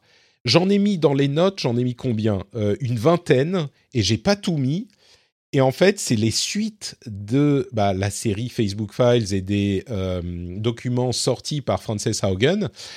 Et, ça va dans tous les sens. Hein. Dans l'ensemble, on va dire, c'est toujours dans l'idée que Facebook met en priorité les profits aux questions de bien social, euh, mais pas un petit peu comme toutes les sociétés, et c'est le capitalisme, de manière vraiment extrême, et euh, selon les dires et les euh, évaluations des employés même de Facebook, de manière, je vais pas dire criminelle là non plus, mais insupportable, difficile à supporter. Et on a eu des, des tonnes et des tonnes de documents qui vont dans ce sens, toujours euh, gérés avec euh, Frances Haugen qui les a qui les a sortis, donc la lanceuse d'alerte. Euh, il y a un autre lanceur d'alerte d'ailleurs qui est euh, qui qui, va témoigner devant la SEC, la Securities and Exchange Commissions. donc cette affaire là continue. Je vais pas en redétailler, je vais pas la redétailler toutes les toutes les à chaque épisode. On en reparlera là où quand il y aura des, évolutions significatives. Euh, Maxime nous dit euh, euh, le seul moyen pour ça, c'est de changer son image ou de changer de nom. Stéphane, dans la chatroom, nous disait c'est de changer son image, ça va être de changer la tête de l'entreprise.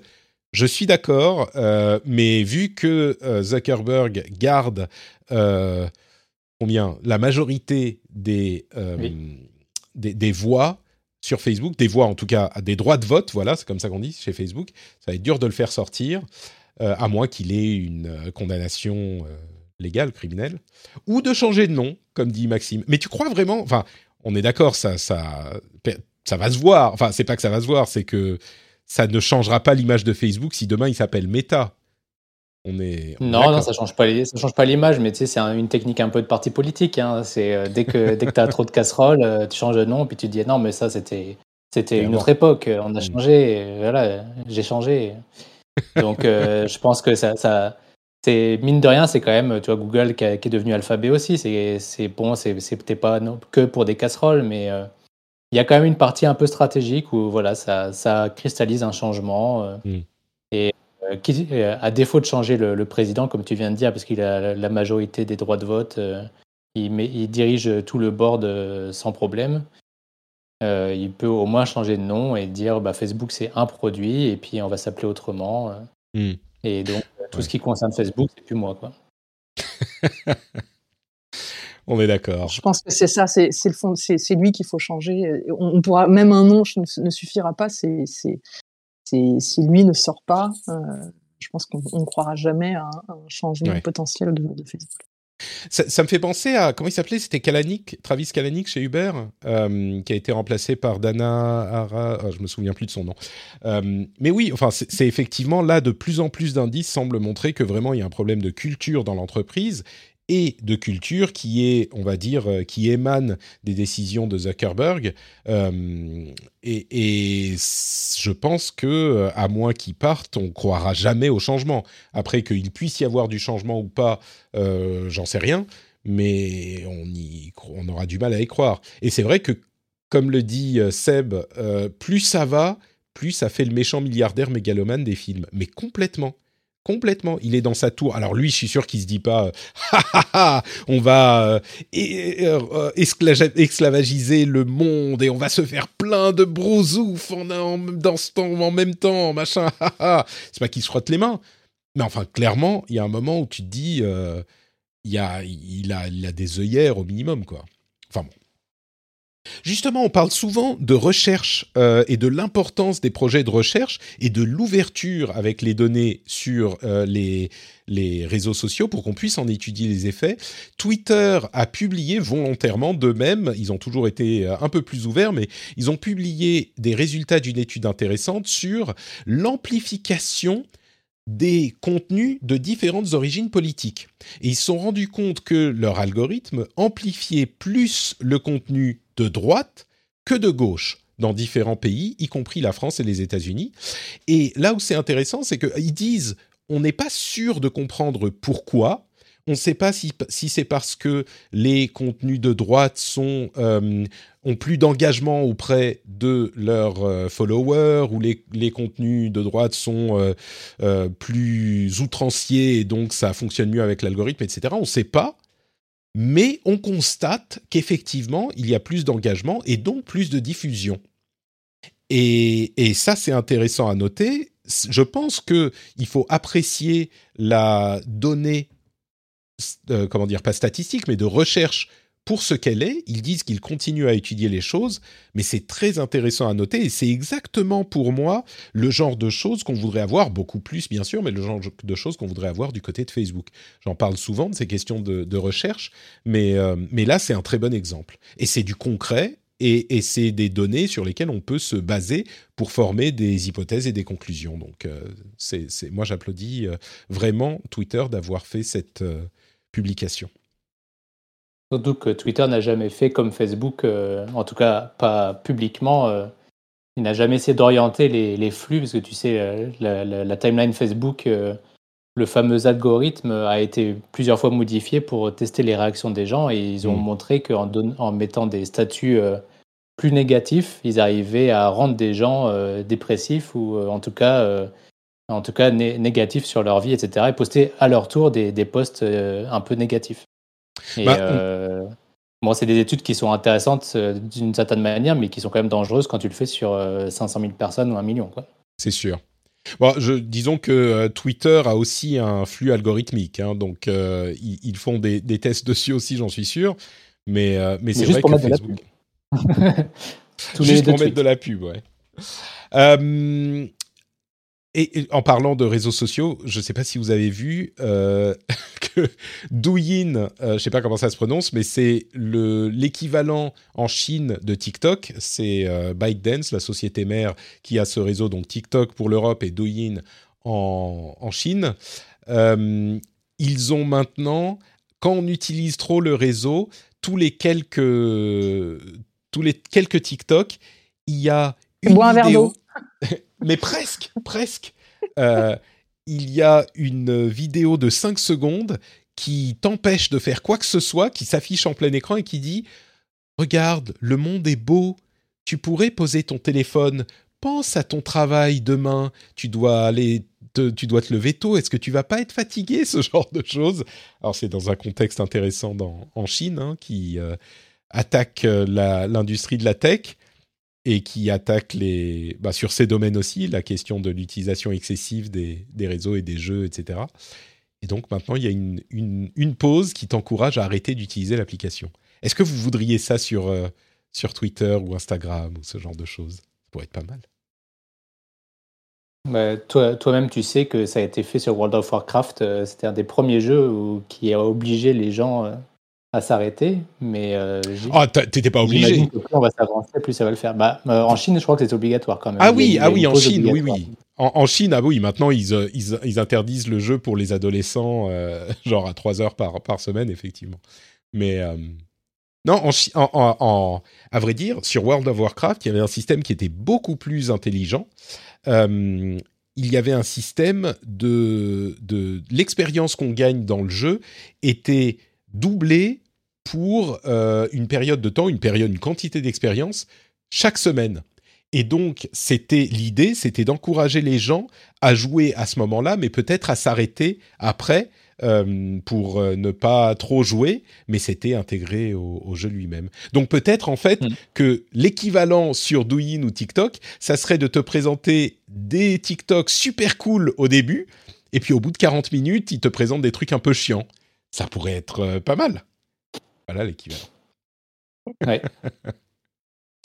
euh, il y a des concepts à explorer, ouais. Moi, je crois que, euh, tu vois, les game designers devraient s'intéresser aux réseaux sociaux. Il y aurait peut-être des, des moyens de résoudre nos problèmes. Euh, quoi d'autre, quoi d'autre euh, Microsoft a lancé pour les insiders l'intégration des applications Android sur Windows 11. Donc c'est en test, c'est en train d'arriver. Ça fonctionne pas mal. Donc ça c'est plutôt sympa. Euh, Google est en train de baisser ses commissions sur le Play Store. On continue à voir les effets des procès contre Apple et de la comment dire du regard critique que posent les hommes politiques et la société et les femmes politiques sur ces euh, stores. Et puis une chose qui m'intéresse parce que je suis un gamer, euh, Stadia, vous savez, le service de jeu en streaming de Google, qui a pas super bien marché, a commencé à vendre son service en marque blanche. Euh, ils ont un deal avec AT&T, notamment aux États-Unis, où ils vendent la technologie pour que AT&T propose à ses abonnés euh, des jeux vidéo gratuits euh, par euh, streaming en fonction des abonnements, des trucs, c'est des offres. Ça commence. Moi, je trouve que c'est, enfin, c'est un peu un truc dont je parlais dès le lancement de Stadia, donc ça me surprend pas beaucoup, mais je crois que c'est notable dans, l'industrie quand même. Si là, on est dans la partie où si vous voulez m'arrêter pour parler de quelque chose, faut le faire. Je, parle des petites news rapides. Euh, ce qui est intéressant euh, là-dessus, c'est, euh, enfin, je, crois que je, pense que tu en avais déjà parlé sur Netflix qui avait acheté un studio de jeux vidéo parce que c'est, ils sont très suivis sur cet aspect-là et, et, Netflix, je crois, a fait le pari à l'inverse et ne parie pas sur le streaming dans le milieu du jeu vidéo. Et je suis plutôt d'accord avec Netflix, mais bah, ça dépend. Hein. C'est à ce stade, ils sont en train de tester et il faut pas oublier que Apple a dit euh, on veut pas de streaming sur notre plateforme, de streaming de jeux. Donc peut-être que Netflix est en train de tester, mais qu'à terme ils voudraient le faire euh, avec du streaming. D'autant plus qu'ils ont l'infrastructure. Ils ils sont l'une des rares sociétés à avoir des serveurs partout dans le monde en propre et qui pourraient faire du streaming. Moi, je serais pas surpris de les voir arriver avec du streaming aussi à un moment, peut-être. Mais bon. Ouais, c'est en fait c'est une question de coût, c'est-à-dire qu'à partir du mm. moment où le coût d'acquisition ou de rétention de tes abonnés sera, sera assez élevé, tu pourras dépenser de l'argent pour faire du streaming de jeux vidéo. Mais le, le streaming de jeux vidéo coûte tellement cher que c'est compliqué par rapport à des, des, des, séries, des films qui sont, comme tu dis, dans une infra euh, qui aujourd'hui leur coûte euh, très peu cher à l'utilisateur. Ils en ont 200 millions, donc c'est plus facile. Mais euh, le jeu vidéo, le problème, c'est qu'il faut quand même une, une ferme de serveurs exponentielle. Ah, effectivement, c'est très peu de coûts d'échelle. Ça, ça, dépend aussi, j'imagine, du type de jeu, parce que si c'est des petits jeux mobiles que tu peux télécharger en, euh, allez, 500 mégas ou 1 giga, eh ben, tu peux le faire télécharger à tes utilisateurs, et une fois qu'il est téléchargé, il n'y a plus de coûts de bande passante. Par contre, si c'est des gros jeux qui vont peser 50, euh, enfin 30, 50, 60, 80 gigas, là, tout de suite, tu peux dire, bah, peut-être que si une personne va le va, y jouer euh, une demi-heure et c'est fini, il vaut mieux le lui streamer plutôt que de lui envoyer les 80 gigas. C'est une question intéressante, j'y avais pas pensé. C'est clair. Euh, deux petits sujets légaux. Sundar Pichai a encore euh, une suggestion intéressante, président de Google, hein, bien sûr intéressante sur les questions légales. C'est marrant que ça tombe au moment où euh, sa société est dans de beaux draps au Texas, mais il suggère la création d'une agence fédérale qui gère la législation sur la vie privée. Et c'est pas bête du tout, je trouve. Euh, il parle aussi de, euh, d'informatique quantique, d'intelligence artificielle, mais une agence fédérale qui gère la régulation et la législation sur la vie privée, ça serait pas mal. Euh, on en a en Europe et on a des lois sur ces sujets. Et je crois que si ça, se produisait aux États-Unis aussi, alors c'est un petit peu pour euh, éviter de se faire coincer avec des lois différentes dans chaque État hein, aussi. Mais peut-être mmh. que ça serait une solution intéressante.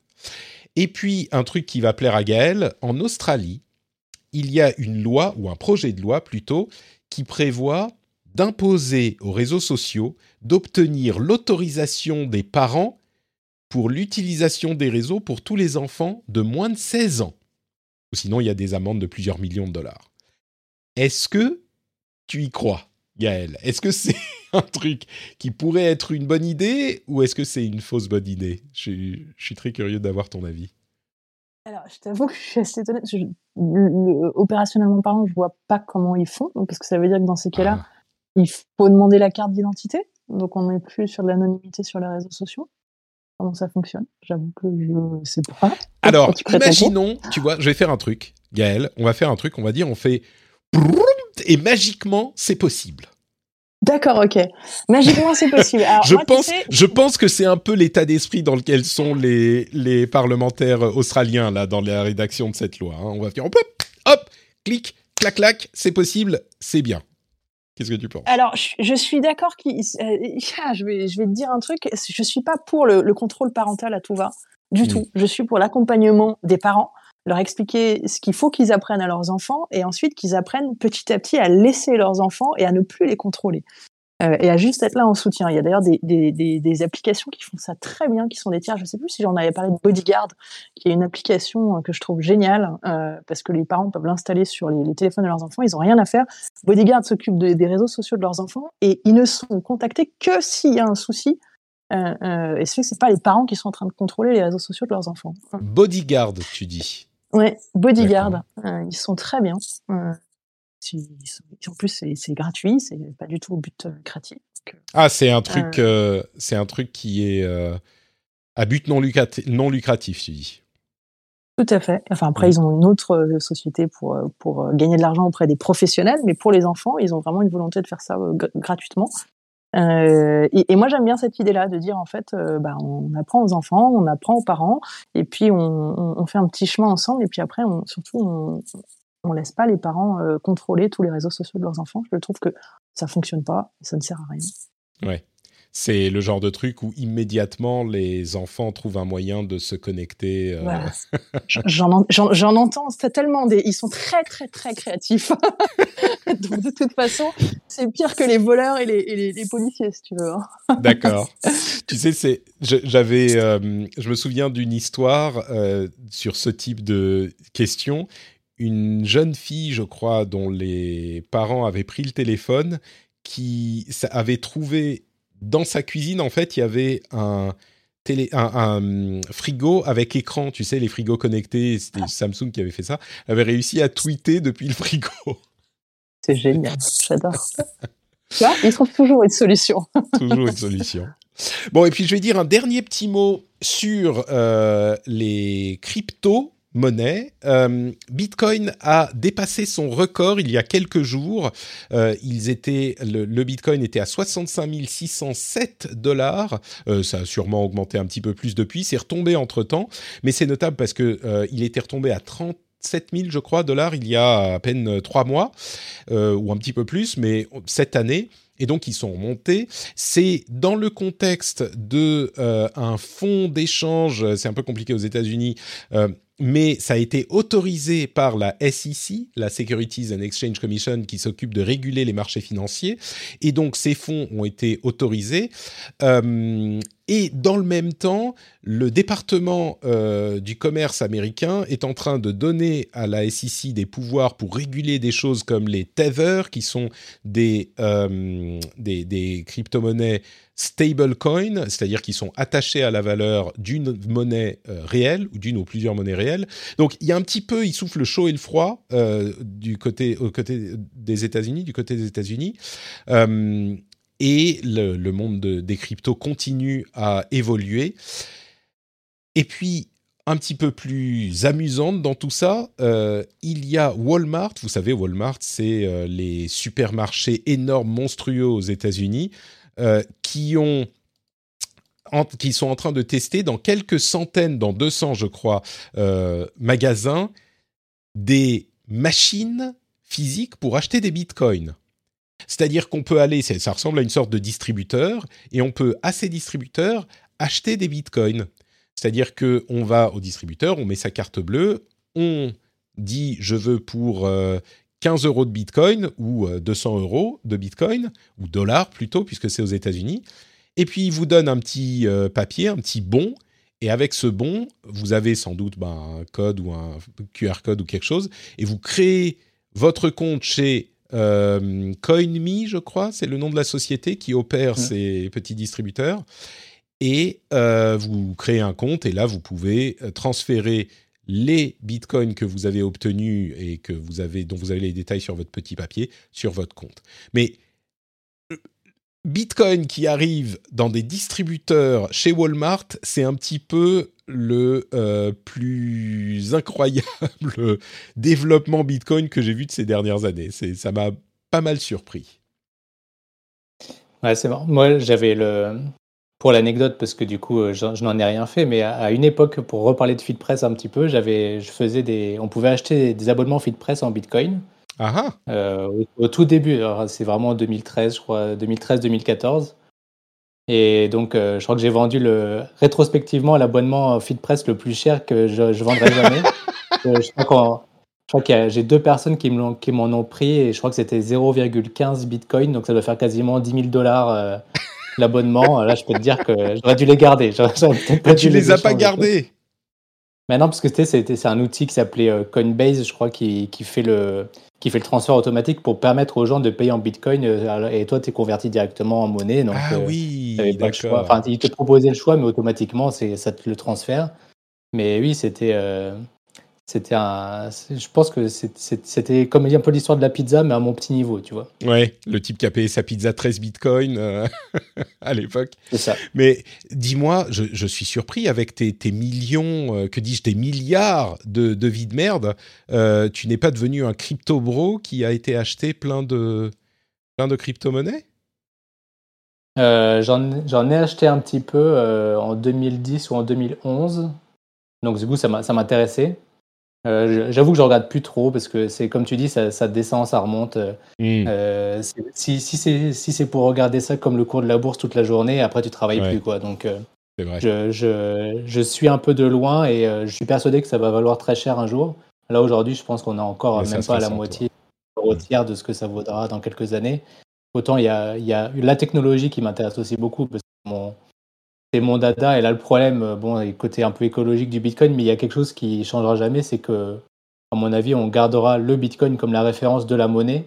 Et après, tu as tout ce qui est autour de la blockchain, euh, l'Ethereum, etc., qui sont plus des outils, qui là aussi sont très intéressants pour d'autres choses. Et je pense que si vraiment euh, on parle de monnaie, à mon avis, le Bitcoin il restera quand même le, leader comme, comme le dollar aujourd'hui sur, sur les, transactions plus classiques. Et pourtant, on pourrait réinventer plein de choses sur le dollar, mais il y a des voilà, c'est l'aspect un peu humain euh, qui fait que euh, tout le monde parle de Bitcoin plus que de crypto.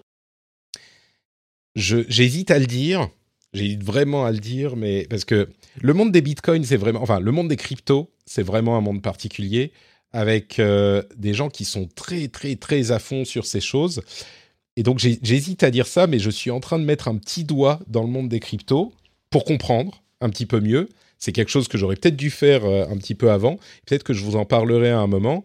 Mais, euh, mais je suis en train de, de, regarder vraiment comment ça fonctionne et de, de faire moi-même. Donc, euh, j'en parlerai à un moment, mais c'est assez fascinant comme monde. C'est un peu différent de ce que j'imaginais, mais assez fascinant. En fait, la raison pour laquelle j'hésite à le dire, c'est pas du tout une question d'argent. c'est que quand tu commences à parler crypto, cette communauté qui est très active, très à fond, a tendance à être euh, très excité et, à t'envoyer des messages. Ah, oh, regarde, non, mais si ça, oui, alors si c'est comme ça, ça c'est. C'est un petit peu comme les, mm, comme les libristes. Tu sais, les libristes, quand ah tu dis bah, un truc sur les libristes. Euh, d'accord, c'est ce que j'allais dire. ça, c'est vrai. du, coup, tu es vite très scruté, surtout sur Twitter. Mais euh, il y a.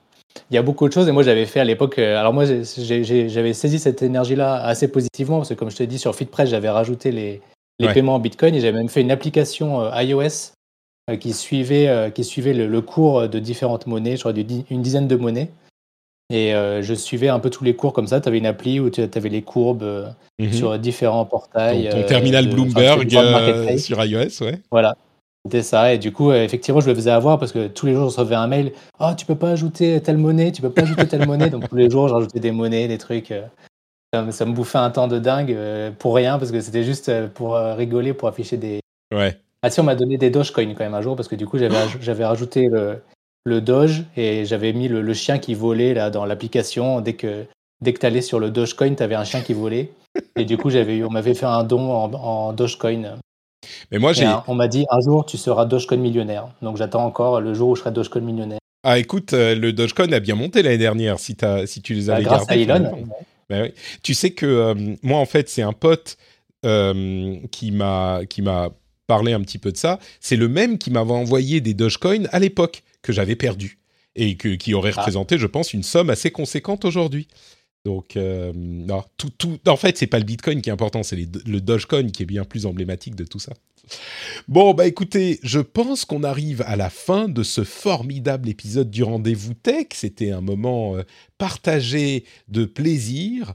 Euh, et avant de se quitter, j'aimerais euh, vous proposer de nous dire où on peut vous retrouver sur Internet. Commençons par Gaël, peut-être. Si on a été intéressé par l'application Bodyguard, par exemple, qu'on est dans cette optique de protéger nos enfants ou d'accompagner plutôt nos enfants, où est-ce qu'on peut aller? Dis-moi, Gaël. Ben écoute, on peut nous retrouver sur coude.fr, un peu partout, sur euh, Instagram, même Facebook, hein, on y est. Euh,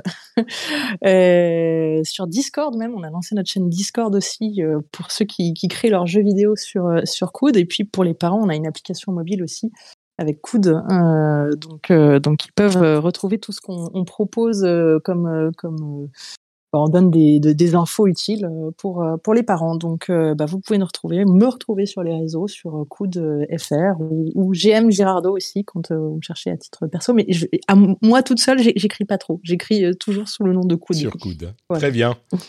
Magnifique. Le lien sera dans les notes de l'émission. Et le lien vers le compte Twitter de Maxime également. Et où peut-on te retrouver? Qu'est-ce que tu fais du coup sur Internet, Maxime? On a parlé un eh petit ben, peu en début d'émission, mais... Euh, j'ai un compte Twitter qui s'appelle euh, Maxime, tout simplement. Donc euh, là, c'est facile à trouver. c'est à ça que tu reconnais. C'est à ça que tu reconnais les, les vrais pionniers de l'internet. Tu sais, c'est ceux qui ont leur prénom sur Twitter. Tu te dis ah là c'est une caste à part. Hein, c'est les privilégiés.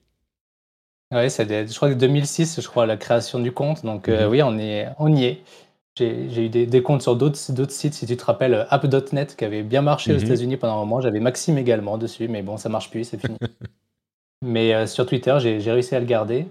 Euh, et, puis voilà, après, sur les, sites euh, dont je m'occupe aujourd'hui, donc Beta Série, VDM également, j'en profite parce qu'il y a peut-être des intérêts. J'ai vu qu'il y avait des nostalgiques. On a un bouquin qui vient de sortir pour la fin d'année là qui s'appelle Virus de merde, qui, qui rassemble toutes les anecdotes sur la pandémie. Donc euh, on a, voilà, ça permet de tourner un peu la page, euh, littéralement, puisque c'est un livre physique. Et, euh, et, puis voilà, puis après, vous pouvez suivre un peu mes aventures, maximevalette.com, si vous voulez avoir plus d'infos sur ce que je fais au quotidien. Très bien. En plus de tout ça.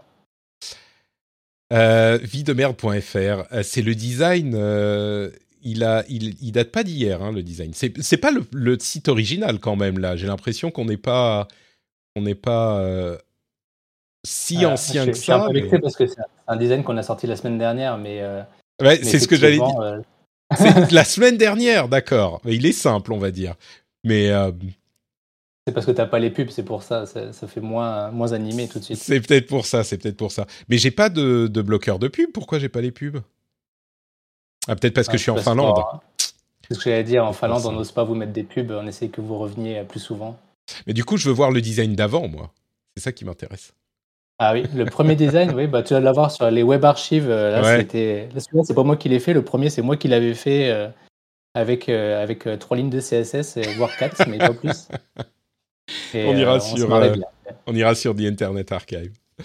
Pour ma part, c'est NotePatrick sur Twitter, Facebook et Instagram. Vous pouvez retrouver sur notepatrick.com tous les liens vers tout ce que je fais.